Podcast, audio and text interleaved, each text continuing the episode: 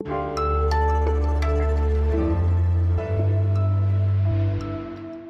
hier ist Janis Karmesin mit dem Update von Was jetzt am Montag, den 23. August. Und wir schauen heute auf die Sicherheitslage in Afghanistan, auf einen Paradigmenwechsel in der deutschen Corona-Politik und auf die Diskussion um eine Förderung für Lastenräder. Redaktionsschluss für diesen Podcast ist wie gewohnt um 16 Uhr. Die Bundesregierung will einen absoluten Corona-Evergreen in den Ruhestand schicken. Die 50er-Inzidenz im Gesetz, die hat ausgedient. Soll heißen, wenn ein Landkreis in Deutschland die 50er-Inzidenz erreicht, dann soll das künftig nicht mehr bedeuten, dass die Corona-Regeln verschärft werden müssen, wie das bislang der Fall war. Der neue Parameter äh, ist dann die Hospitalisierung, heißt also die Covid-19-Patienten, die ins Krankenhaus aufgenommen werden, zur Behandlung. Ja, es gibt also auch direkt Ersatz und der Hintergrund ist, dass mittlerweile fast 60 Prozent der Menschen in Deutschland vollständig geimpft sind. Damit haben sie einen guten Schutz gegen schwere Erkrankungen und deswegen ist die reine Zahl der Infektionen laut Spahn nicht mehr so entscheidend, sondern es ist eher wichtig, wie viele Menschen tatsächlich schwer erkranken. Und das ist auch erstmal ein nachvollziehbarer Vorschlag, findet unsere Datenfachfrau aus dem Wissensressort, Elena Erdmann. Einen Haken hat die Hospitalisierungsrate als neue Messlatte aber doch. Das große Problem, was wir dabei haben, ist, dass die bisher gar nicht so besonders gut erhoben wird. Da gibt es gar keine regionalen Daten bisher. Und auch bei den deutschlandweiten Daten ist es so, dass die ein bisschen durch Nachmeldungen verzerrt sind. Das heißt, bevor wir die wirklich als Frühindikator benutzen können, müssen wir da echt noch einige Arbeit reinstecken, damit diese Daten auch wirklich gut erhoben werden. Am wichtigsten finde ich aber, wir sehen gerade einen ganz starken Anstieg der Zahlen und das sollte auf jeden Fall uns zu denken geben. Denn egal, ob wir jetzt die Metrik ändern, irgendwie muss man aufpassen, weil es könnte durchaus nochmal zu einer problematischen Situation kommen. Und jetzt die Fallzahlen komplett aus dem Auge zu verlieren, das wäre, glaube ich, eine schlechte Idee. Über diesen Vorschlag der Bundesregierung müsste übrigens erst noch der Bundestag abstimmen, bevor die Änderung in Kraft treten kann. Das könnte allerdings laut Spahn noch vor der Wahl Ende September passieren. Eine Woche nach der Machtübernahme durch die Taliban sind vergangene Nacht am Flughafen in Kabul Schüsse gefallen. Unbekannte Angreifer haben einen Soldaten der afghanischen Armee erschossen, drei weitere wurden verletzt. Es waren aber auch amerikanische und auch deutsche Truppen in das Gefecht verwickelt, die halfen dabei, die Angreifer abzuwehren. Die Sicherheitslage am Flughafen in Kabul bleibt sehr kompliziert. Das hatte kurz zuvor auch schon US-Präsident Joe Biden gesagt. The security environment is changing rapidly. Es sitzen ja nach wie vor tausende Menschen dort am Flughafen, warten, hoffen auf einen Platz in einem der Evakuierungsflüge und dazu kommen noch jede Menge ausländische Soldaten. Und das macht den Flughafen natürlich zu einem attraktiven, auch wenn das Wort in dem Kontext natürlich bizarr ist, zu einem attraktiven Ziel für islamistische Terrorgruppen wie den sogenannten Islamischen Staat. Auch der ist ja in Afghanistan aktiv, ist mit den Taliban verfeindet und dementsprechend sehen viele internationale Beobachter da eine gewisse Gefahr für Anschläge. We know that terrorists may seek to exploit the situation. Eigentlich soll diese Evakuierungsmission ja am 31. August auch enden, aber eben weil die Lage so schwierig ist, will Großbritanniens Premierminister Boris Johnson den Einsatz verlängern. Joe Biden will das möglichst verhindern, schließt eine Verlängerung aber auch nicht kategorisch aus. Die Taliban wiederum, das hat einer ihrer Verhandlungsführer heute bei Sky News klargestellt, sagen dazu aber: No, no.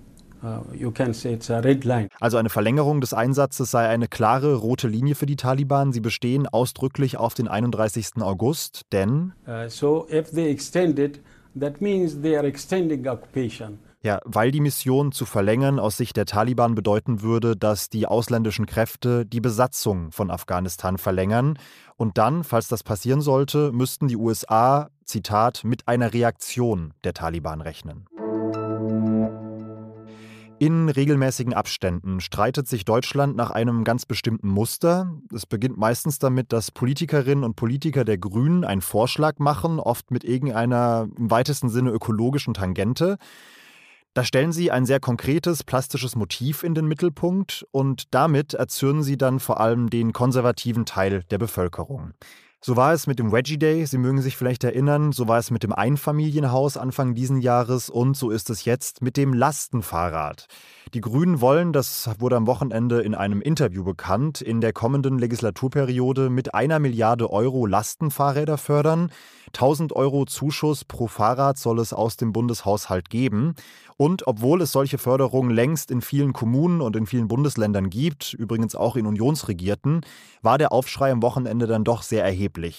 Es hieß, davon hätte ja am Ende nur die grüne Öko-Bubble aus den Großstädten etwas, die ihre ökologische Überlegenheit zur Schau stellen wollen, indem sie Lastenfahrrad fahren und nicht Auto. Aber auf dem Land habe von diesem Geld im Endeffekt niemand was, weil Lastenfahrräder da einfach kaum einen Mehrwert böten.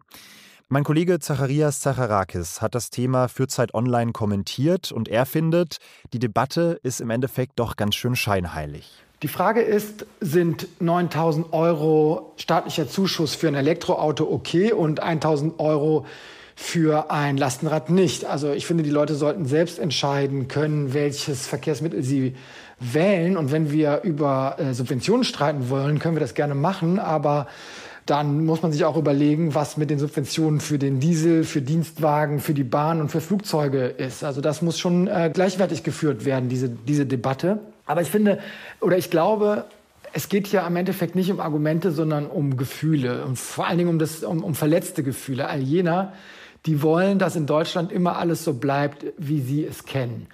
Und vielleicht gibt es langsam auch die Einsicht, dass das einfach nicht so sein wird.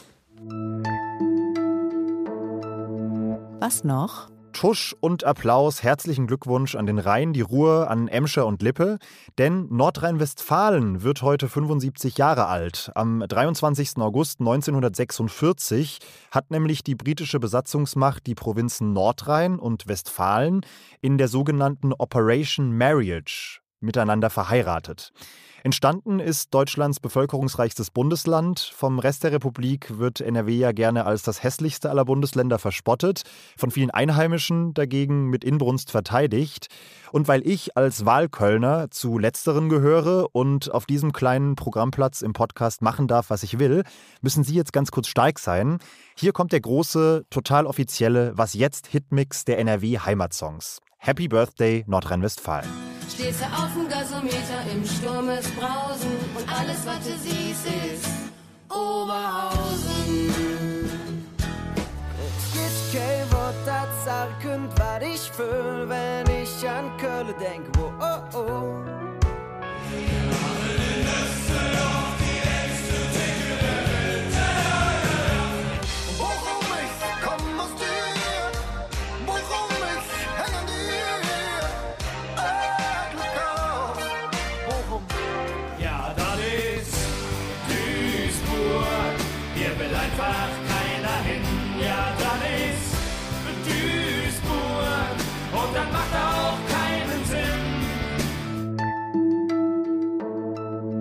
Und das war's mit Was jetzt für heute. Sie können uns gerne Kritik, Fragen oder die Hymnen auf Ihre eigene Stadt gerne auch schicken an wasjetzt.zeit.de. Ich verabschiede mich jetzt erstmal, wünsche Ihnen einen schönen Abend und sage bis bald.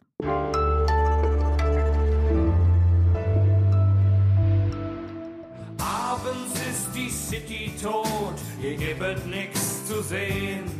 Ja, wir leben in einer Stadt, die ist nicht wert, sie zu erwähnen.